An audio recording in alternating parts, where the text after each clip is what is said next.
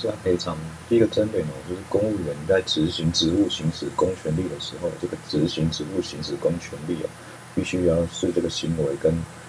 公权力的行使有直接、密切关联性的行为，才会符合这个要件。那在公务员怠于行使职务的时候，必须要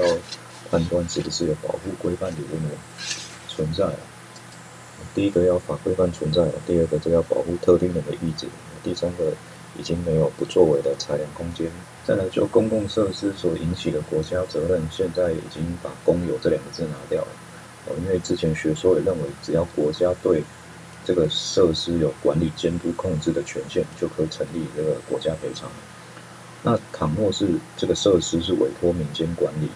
哦，因为民间的管理有欠缺，依照新法的第三条二项，还是由国家来负责。那就私人参与公共任务的情形哦，第一种叫做行政委托，那行政委托就是委托行使公权力哦，这个是依照国家赔偿法第四条第一项，这个受托行使公权力的团体或个人，他的执行职务之人，他就视为这个委托机关的公务员。哦，另外一种情形叫行政助助手，哦，那行政助手因为他不具有独立性哦，所以当行政助手违法侵害人民权利的时候，他就视为哦行政机关对。人民然后，侵害人民的权利。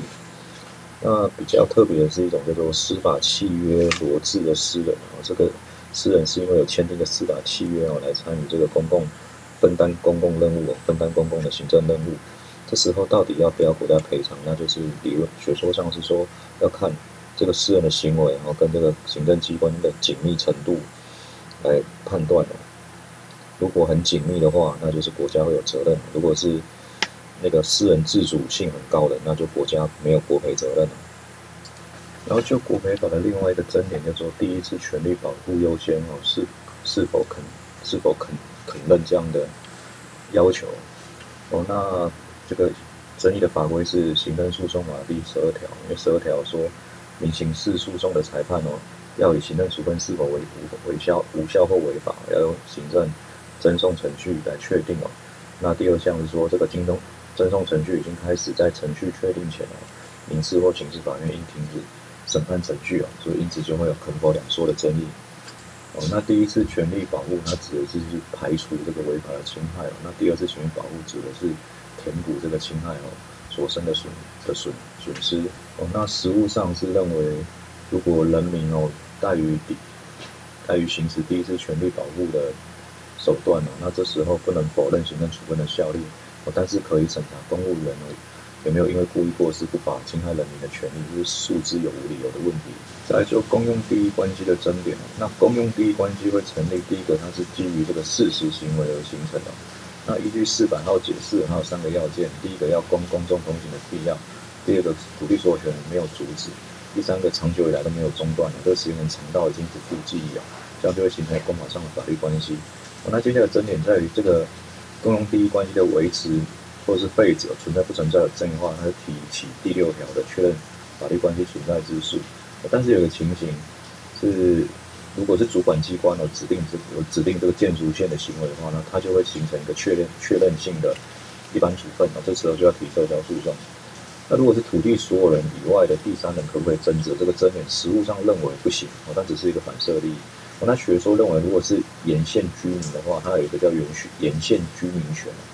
它具有高度的依赖性的特定人，这时候可以认为它符合这个第三人的要件来争执这个公共地关系的存在或不存在。那行政学啊，学者 Morgan 呢，对于组织有八个隐喻啊，口诀就是“正大有创，留心载机啊，政治啊，大脑有机体啊，创造。”的社会实体哦，流变与转变哦，心灵囚笼，载制工具啊，啊机器啊，那组织的水平分化要记那个古利特哦 g u l i c 提出的四批分化原则哦，Purpose 哦，Process，Person 跟 Place，然后 m i t s b e r g 又增加两个哦，就是 Skill 跟 Time，技能跟时间哦。那垂直分化是指的组之间的层级的多多寡，那层级的多寡会影响到它的控制幅度哦，而且是成反比哦，层级越多，控制幅度就越少，层级越少，控制幅度就越大。Span of control，那这个趋势哈是放宽这个控制幅度哦，让层级比较少、控制幅度比较高的话，比较大就可以减缩减成本哦，增加弹性，然后提升员工的自主性哦，让员工可以参与管理。那组织的设计原则哦，在传统上传统观点哦，学者 Mooney 跟 Riley 呃提出四项原则哦，这个阶梯原则哦，类似这个垂直分化。那功能原则就是水平分化的另外一种说法。第三个是幕僚原则哦，第四个是协调原则。那现代的全变理论哦，他认为没有一定的原则要遵循哦，就是要弹性的看要面临的课题哦，然后分别要注意不同的面向。第一个就是分化跟整合之间要平衡哦，那集权跟分权之间要平衡，那标准化跟机动调试之间哦要取得平衡。哦，那这个组织越强调分化哦，越强调集权标准化，那就越适合这个机械式的组织哦。如果是强调整合哦、分权哦跟这个机动调整的话，啊，这就要偏向有机性的组织哦。公务人员任用法哦，比较重要的应该是二十八条的那个公务人员任用的消极资格，四五六三款是比较重要的。第四款是说贪污行为哦，经有确有罪判决确定或通缉有案尚未结案者，这部分是只要是有罪判决确定哦，不论有没有给你缓刑或免刑哦，一样会被遭到免职或是撤销任用。但是四至六十六号有开一个例外，假设是你有受到缓刑宣告，那缓刑期满没有被撤销的话，哦，那你之后可以再重考，回考。担任公务人员。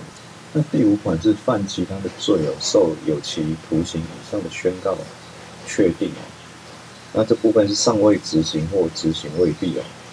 那这部分如果是受缓刑哦，或是免刑宣告的话，当然就是不不会符合这个消极任用的资格哦。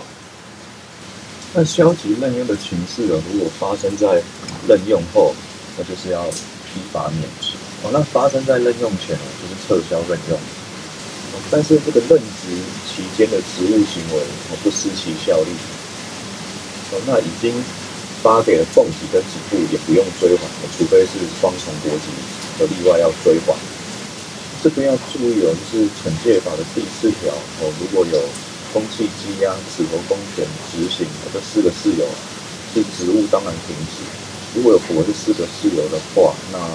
那个职务行为是当然无效。那另外要注意的是第六款的这个免除职务的惩戒处分，这个是指的是惩戒免除，它的效力有是依照七十四条是永久性的，而且是送送达的翌日起才会生效。那如果是任用法的免职，它是指的是溯及到免职事由的发生日起生效啊，不是以收到免职日的。当天起算的，这边要注意观念上不太一样。刑事诉讼法第二六六条，检察官起诉所指的被告究竟是谁哦？第一种是最不会错的顶替型哦，那就是顶替犯罪，实际上这个顶替人是谁，那犯起诉的效力就给予他哦。第二种比较爱考的是冒名型，真正的行为人哦，他是有出庭的哦，有出侦查庭。我不是审判庭，哦，只是他冒用别人的名字。这时候我们就例外采行动说，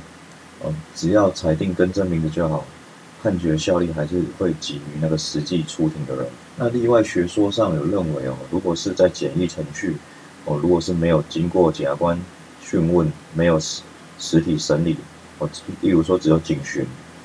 那审判中会只有书面审理，这时候就没有办法以行动说。来认定，那那就要回归哦，表示说，哦，那起诉书上记载的人哦，如果不是真正的犯罪行为人，这样就要给予无罪判决。那最后一种就是替身型，就是或者叫冒名顶替型。哦，那实务这时候他的论理跟前面不太一样，这时候他又讲说是才表示说，因为起诉书上记载的人哦，那就是实际的犯罪行为人，所以他判决效力又给予这个所记载之人。但是因为这个实际的行为人没有出庭哦，就会构成到三百七十九条第项六款的判决，当然违背法令哦，那提起非常上诉来救济。